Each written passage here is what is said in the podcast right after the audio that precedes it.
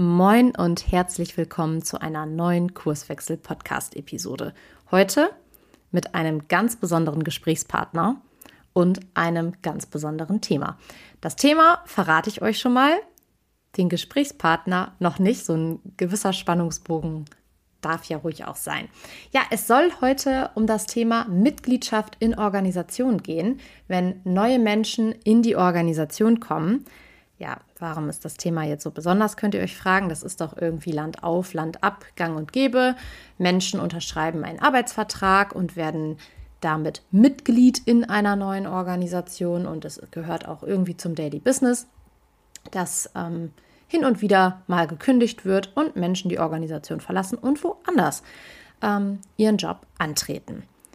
Ja, das ist insofern ein besonderer Umstand, weil in Organisationen über Mitgliedschaft entschieden werden kann. Und das ist schon eine Besonderheit gegenüber anderen Sozialsystemen, wie zum Beispiel dem Familiensystem, wo ich qua Geburt einer Familie angehöre und dieser eben nicht ähm, kündigen kann. Wenn ich die Tochterrolle innehabe, dann habe ich die Tochterrolle inne und das kann ich nicht einfach ablegen. Mitgliedschaft im sozialen System Organisation gestaltet sich also doch irgendwie anders als in anderen Sozialsystemen. Und da möchten wir heute unseren Fokus drauf legen.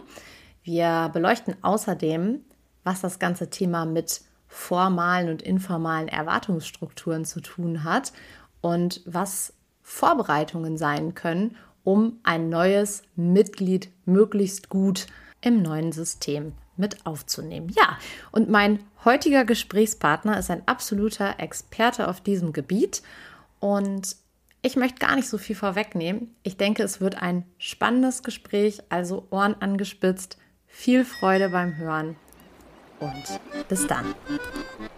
Du hörst den Kurswechsel Podcast. Wir machen Arbeit wertevoll, lautet unsere Vision. Im Podcast sprechen wir über lebendige Organisationen, den Weg dorthin und die Nutzung von modernen Arbeitsformen.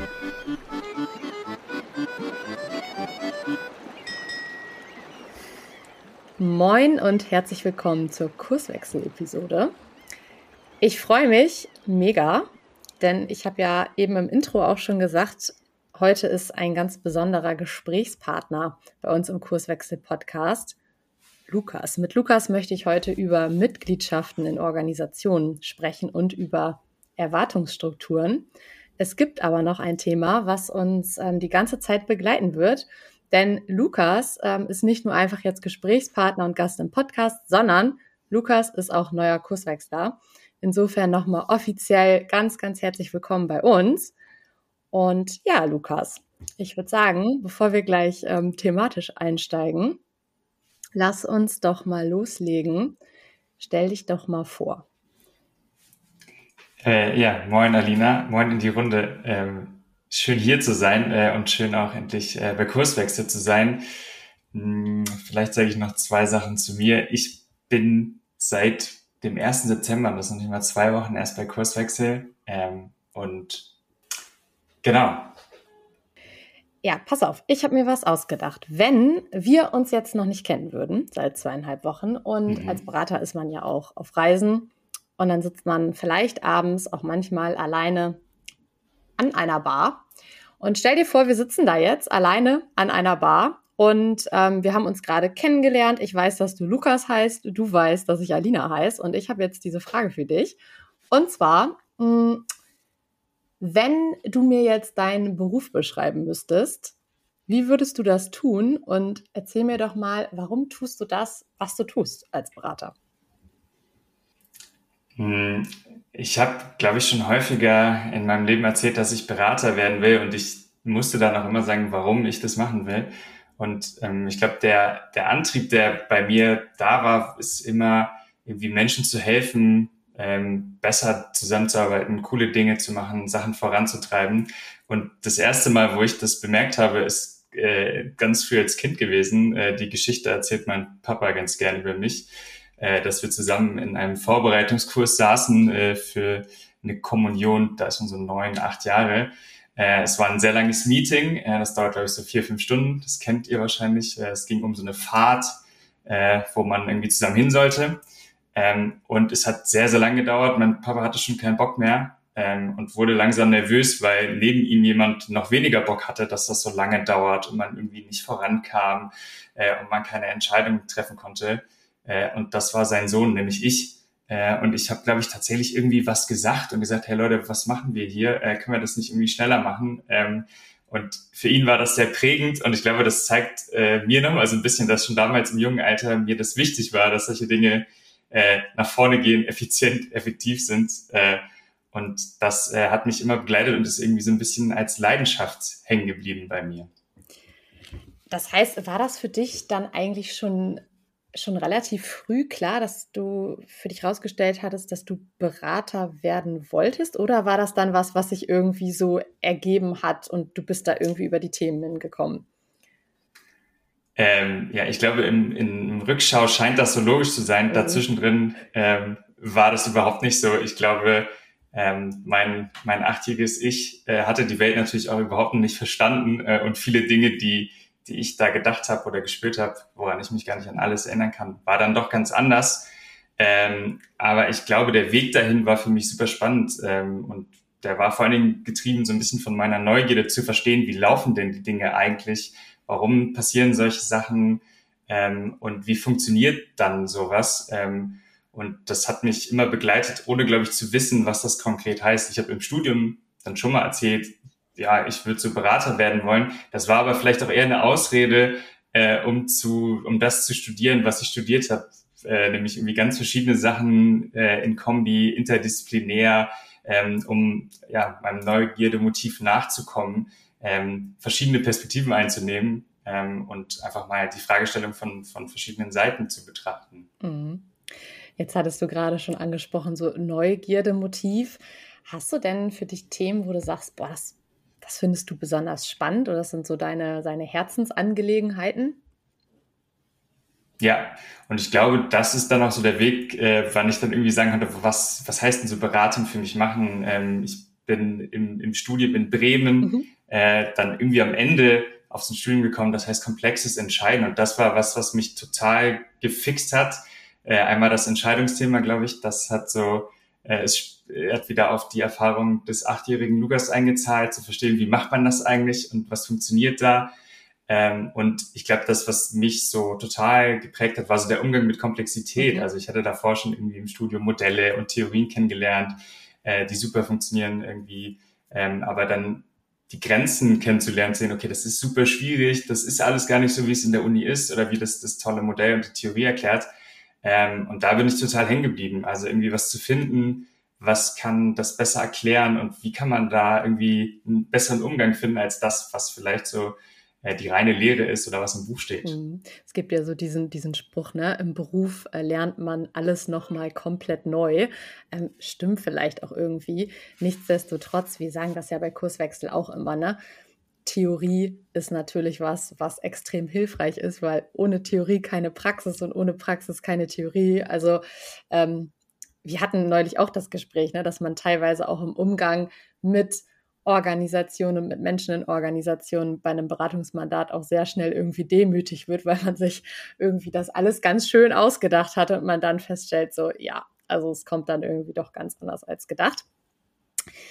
Ähm, genau, aber ich fände es nochmal ganz spannend, wenn du nochmal erklärst oder erzählst, wie du eigentlich zu Kurswechsel gekommen bist.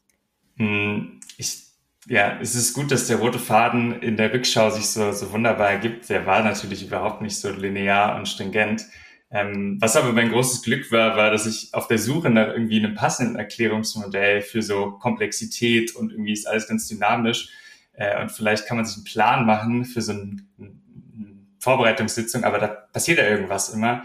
Ähm, da hatte ich irgendwie das Glück, ähm, im Studium direkt jemanden kennenzulernen, der mit sich dann super viel auseinandergesetzt hat, äh, nämlich Arne. Äh, und er hat ja, mir einfach so ganz viel gezeigt, was, was man so machen kann, äh, Systemtheorie, ein paar Werkzeuge. Und das war für mich so, ja, auch ein, ein Augenöffner für die Themen, die mich eh beschäftigt haben. Und äh, da bin ich hängen geblieben. Und ich hatte so ein bisschen so einen anderen Background auch im Studium, der mich dann doch irgendwie auch in eine andere Welt geführt hat, ähm, auch in einen Beratungskontext. Ähm, und da habe ich dann aber in der Praxis irgendwie total gemerkt, ja, das, was Arne erzählt, da ist irgendwas dran. Also das mhm. ist irgendwie, da ist mehr dahinter als nur irgendwie eine theoretische Idee. Ähm, und diese, diese Suche nach ähm, Ansätzen, wie ihr das auch immer gesagt habt äh, in eurem Podcast bisher, so Wirksamkeitsfinden, da habe ich gemerkt, mhm. ja, da ist irgendwie mehr dahinter, als wir immer nur geschnackt haben. Und ich, das hat mich super neugierig gemacht und, und wirklich immer nochmal ähm, am Ball bleiben lassen ähm, und das nie so ganz aus den Augen zu verlieren, was Arne und seine Leute da so machen äh, in ihrer Arbeit. Ja, da bin ich irgendwie äh, super froh, dass sich da dieser Kommunikationsfunnel zwischen Arne und dir ergeben hat. Ähm, ja, und dass du jetzt seit dem 1.9. an Bord bist. Also stand jetzt, wo wir die Podcast-Episode aufnehmen, knapp zweieinhalb Wochen. Und jetzt würde mich mal interessieren, es soll ja auch gleich so Mitgliedschaft in Organisations Organisationen gehen und äh, Erwartungsstrukturen und so weiter. Jetzt bist du gerade genau in dieser Situation, dass du neu bei uns bist, neu im System Kurswechsel. Und was sind gerade so Dinge, die dir auffallen? Was hast du in den ersten zweieinhalb Wochen erlebt? Ähm, ja, schnack mal los. Hm, ich glaube, ich habe zwei Dinge so gemacht oder zwei Dinge, die ich wirklich mache. Ähm, das eine ist so Menschen und Zusammenarbeit und das Team kennenlernen. Also gucken, ich habe ja vorher schon mit euch gesprochen, aber das waren kurze Momente äh, und natürlich jetzt nochmal so ähm, richtigen Einblick zu bekommen, wie läuft das eigentlich? Was sind das eigentlich für Leute? Wie reden die miteinander? Äh, wie sprechen die? Was ist der Humor vielleicht so? Und da wirklich einzutauchen, äh, zu gucken, ähm, wie seid ihr, wie bin ich da auch und wie passt das? Ähm, und das, glaube ich, hat mich super viel am Anfang beschäftigt äh, und beschäftigt mich immer noch und ich lerne viel über mich, über euch, über uns. Ähm, und nebenbei, was für mich auch total spannend ist, was mich heute auch heute Morgen schon wieder beschäftigt hat, ist irgendwie so ein bisschen den Kurswechsel Arbeitsmodus kennenzulernen. Ähm, und da bin ich super dankbar, dass ich irgendwie einfach mal euch über die Schulter gucken kann. Äh, da nehmt ihr mich mal mit zu Projekten. Äh, heute Vormittag saß ich in einem Projekt und durfte einfach mal gucken, äh, wie Frank das äh, in einem Projekt macht. Ähm, ich darf ein bisschen mit rumdenken, wenn ihr Dinge vorbereitet ähm, und lerne so auch den, den Arbeitsmodus kennen, ähm, wie eigentlich Kurswechsler arbeiten und denken äh, und kann da äh, mal gucken, wo ich mich einbringen kann ähm, und wo, wo ich sozusagen dazuarbeiten und mitarbeiten darf und kann. Jo, dann lass uns doch mal den Schwenk zum, zum inhaltlichen Thema machen. Im Prinzip ist es ja eigentlich schon gerade wie so ein, ich sag mal, smoother Übergang. Wir hatten ja im Voraus so ein bisschen überlegt, Mensch, was könnte irgendwie ein Thema sein, wo wir reingehen und kamen dann quasi über deine neue Mitgliedschaft bei Kurswechsel genau auch auf das Thema. Und ich hatte eingangs ja schon gesagt, irgendwie ähm, ist es in Organisationen ein relativ besonderer Umstand, ne? weil da ja über Mitgliedschaft entschieden werden kann. Jetzt ist das vielleicht, liegt das vielleicht nicht so auf der Hand, wenn man sagt, naja, okay, das ist ja irgendwie ganz normal. Äh, man unterschreibt einen Arbeitsvertrag, man ist dann mit dabei. Hin und wieder passiert es auch mal, dass ähm, gekündigt wird und Leute wechseln halt die Organisation. Das ist ja irgendwie Land auf Land ab passiert es halt. Ich finde, im Vergleich zu anderen Sozialsystemen ist das ja gar nicht so normal, weil zum Beispiel ja, ein Familiensystem, da kann ich nicht einfach kündigen. Da bin ich irgendwie qua Geburt mit, mit drin und da wird nicht offiziell über Mitgliedschaft entschieden. Insofern ist das bei Organisationen schon ein, ein besonderes Ding. Und was da ja immer mit reinspielt, sind die sogenannten Erwartungsstrukturen. Manchmal sagen wir ja auch so die Spielregeln einer Organisation, über die Mitgliedschaft geregelt wird. Und da würde ich ganz gerne mal mit dir einsteigen. Was ist das überhaupt? Also was verstehen wir unter diesen Erwartungsstrukturen? Und ja, vielleicht kannst du da einfach mal loslegen. Hm, ja, vielleicht kann man das so ganz hemdsärmlich sagen, dass so Erwartungsstrukturen eigentlich ja sagen, wie, wie läuft es eigentlich bei uns? Also wie, wie machen wir Dinge, wie verhalten wir uns äh, und, und wie du es schon gesagt hast, wie, wie läuft eigentlich das Spiel hier bei uns? Ähm, und das sind wahrscheinlich ähm, Erwartungsstrukturen, die die man, mit denen man am Anfang konfrontiert wird, äh, die man relativ schnell äh, merkt ähm, oder vielleicht auch gezeigt bekommt. Mhm. Ja, auf jeden Fall. Und da finde ich zum Beispiel auch so diese, diese Unterscheidung ne, zwischen formalen Erwartungsstrukturen und informalen Erwartungsstrukturen total spannend, weil dieses Formale ist ja häufig einfacher. Ne? Es ist irgendwie so dieses, mhm. früher hat man gesagt, in, in Stellenbeschreibungen oder da gab es Arbeitsanweisungen. Also das ist, sind irgendwie so Themen, die sind ganz explizit gemacht oder man kriegt vom Chef ne, anfänglich gesagt, ja, so und so läuft das hier. Ähm, das ist ja eigentlich noch relativ einfach. Aber was ist das mit diesen informalen Erwartungsstrukturen? Hm, ich finde da diese Analogie mit so einem, mit so Wegen ganz interessant. Also wenn man sich vorstellt, dass so Organisation aus ganz vielen Wegen besteht, ähm, und dann gibt es diese formalen, die du beschrieben hast. Das sind so die befestigten, beschilderten Wege, die werden einem gezeigt. Äh, hier geht man lang, äh, da muss man hin, wenn man, wenn man was Bestimmtes will.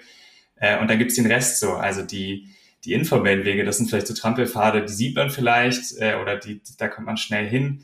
Äh, manche sind mehr oder weniger sichtbar, aber das sind so vielleicht so die Wege, wie es dann, die man eigentlich geht, wenn man vielleicht schneller irgendwo hin will ähm, oder wenn mhm. der, der, der beschilderte Weg eigentlich ein ziemlich anstrengender ist äh, und, und sehr steil und bergig ist. Und ich glaube, das ist so ein bisschen der Nutzen, den man relativ schnell merkt. Ne? Also wenn die, wenn die ganzen Regeln, äh, Vorgaben und Anweisungen ähm, gar nicht so in der Praxis nützlich sind, äh, sondern eher ein bisschen mhm. die Arbeit erschweren. Ja, total. Also das, ähm, ja, so diese, diese kollektiven äh, Grundannahmen, ne, die so eine Organisation irgendwie zusammenschweißen. Also ich finde das auch immer wieder spannend, weil wenn man neu in so ein System reinkommt, dann hat man ja, finde ich, irgendwie selber so eine Erwartung, wie das wohl sein wird. Und manchmal stellt man dann so fest, oh, ist doch ganz anders. Ich muss da mal an einen Kollegen von uns denken. Ich sage jetzt nicht, wer es war, aber ähm, der kam anfänglich immer fünf Minuten zu Terminen zu spät, weil er das aus seinem alten System quasi so kannte. Da hatte man irgendwie so sieben Minuten, um sich einzugrooven und deswegen war es auch nicht schlimm, wenn man fünf Minuten zu spät war. Das ist bei Kurswechsel, hast du vielleicht auch schon gemerkt, ein ganz anderer Schnack. Also Pünktlichkeit ist uns ganz wichtig. Und dann ist ja auch die Frage, wie kriegt man das als neues Mitglied der Organisation so mit, dass man da irgendwie nicht auf den äh, Trampelfaden unterwegs ist, sondern da jetzt irgendwie ganz neue wilde Sachen macht. Und da ist ein Thema ja tatsächlich Lernen durch Schmerz. Ne? Heißt in dem Fall, die Mitglieder weisen darauf hin, ey, so läuft das bei uns nicht. Kannst du die Uhr nicht lesen? Hier, mach mal Schub, komm mal pünktlich in den Termin. Ähm, und normalerweise ist es dann relativ schnell so, dass sich die neuen sozusagen dann auch anpassen, ne? weil das ist ja auch was, das ist ja quasi die Funktion dieser Erwartungsstrukturen, ähm, dass man sich darauf verlassen kann, dass so eine gewisse Konformität auch entsteht. Ne? Genau. Aber vielleicht können wir da noch mal genau reingehen. Also was sind jetzt irgendwie so Möglichkeiten, weil diese Informalität ist relativ schwierig zu beobachten. Ne? Da vielleicht noch mal reinzugehen wie, wie kriegt man das hin? Wie kriegt man da einen Dreh ran, dass neue Mitglieder nicht nur durch Schmerz lernen müssen, wenn sie irgendwie den, den Weg verlassen haben? Ja, hast du da Ideen?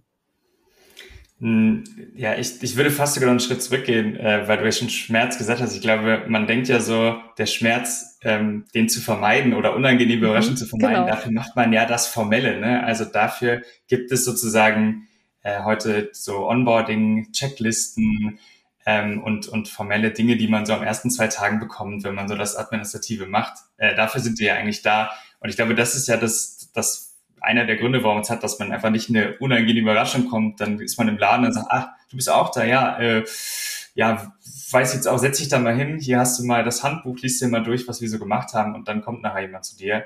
Äh, und ich glaube, man versucht ja so ein bisschen den Schmerz zu mindern oder die Überraschung auf jeden Fall zu mindern, dass niemand ein schlechtes Gefühl hat, wenn er zum ersten Mal hinkommt.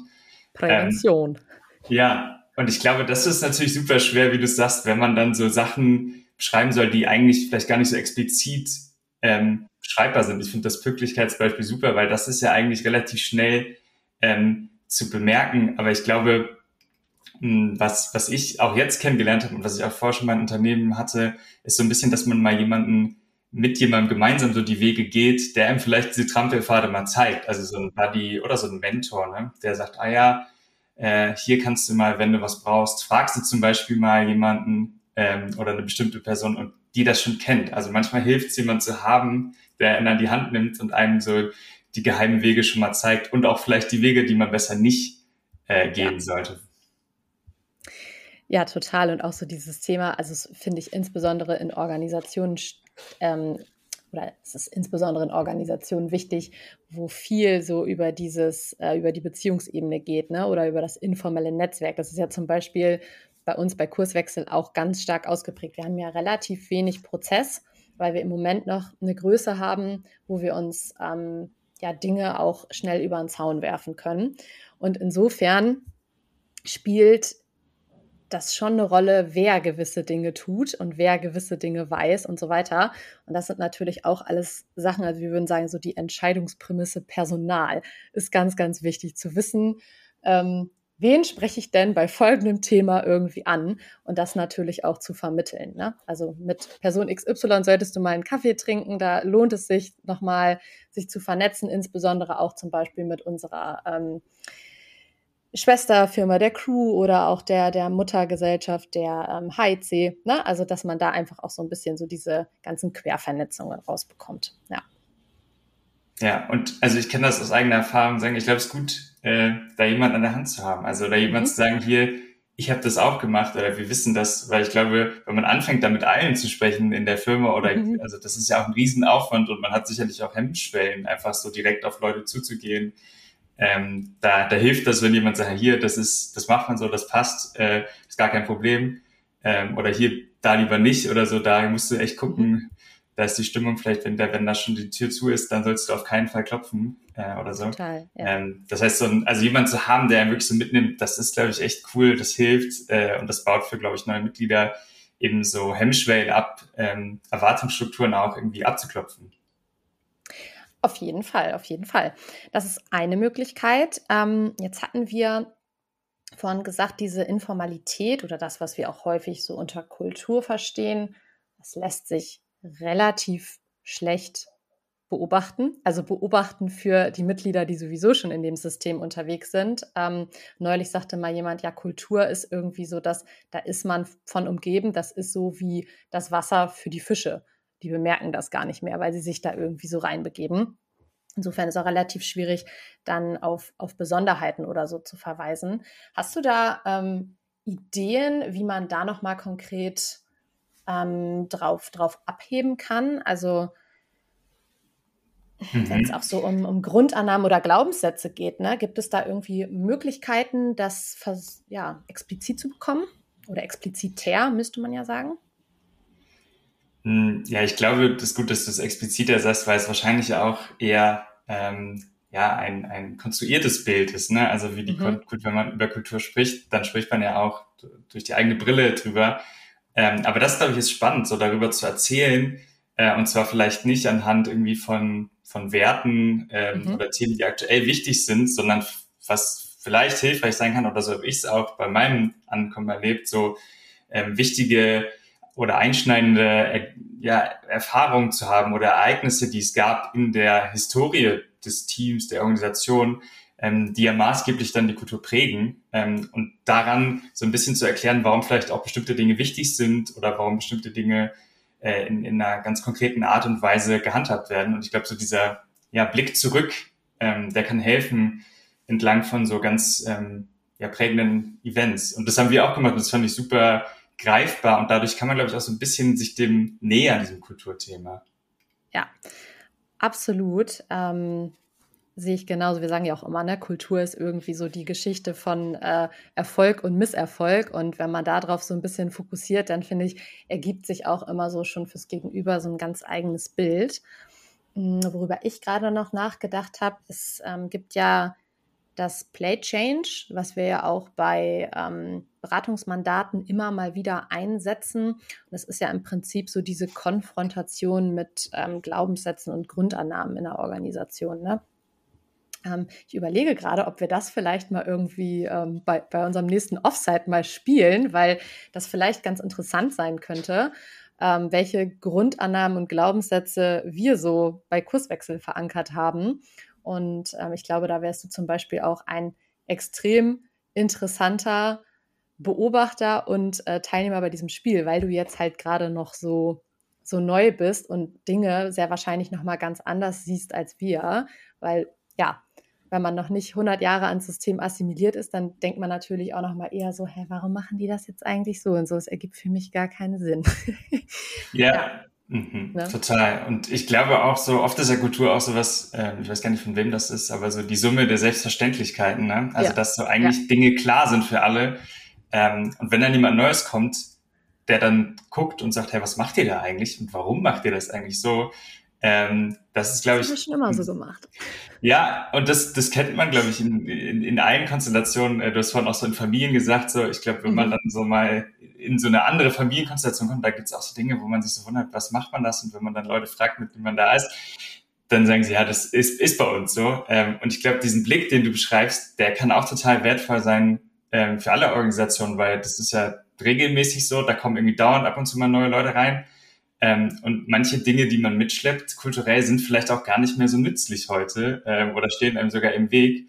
Ähm, und da so ein, so Blick, so einen frischen Blick mal zu nutzen, kann ja auch so auf der anderen Seite äh, für die Organisation ganz spannend sein, nämlich vielleicht so die, die Erwartungsstrukturen, die man aufgebaut hat, äh, über die Zeit nochmal irgendwie kritisch ähm, ja, kritisch zu betrachten, zu beleuchten und mal gucken, ob man vielleicht da, was da, was da für Wege eigentlich da sind ähm, und gucken, welche man nutzt. Ähm, das ist, glaube ich, sehr, sehr spannend. Ich weiß gar nicht, ob das so ähm, in einer Organisation gemacht wird. Ich habe so, in meinem ersten Tipp haben wir das, glaube ich, so ein bisschen mal gemacht und ich fand das so ganz spannend, aber auch völlig krass, weil das war so, ich glaube, das hatte ich nicht erwartet, dass man sagt so, hä, sag mal, was nimmst du eigentlich wahr? Wie siehst du, wie guckst du auf uns? Das habt ihr auch super explizit am Anfang gesagt, so, sag mal kritisch, guck mal, was ihr macht. Und ich glaube, das hilft total, ähm, das von Anfang an auch so anzubieten, äh, zu sagen, hier, guck doch mal, was dir auffällt.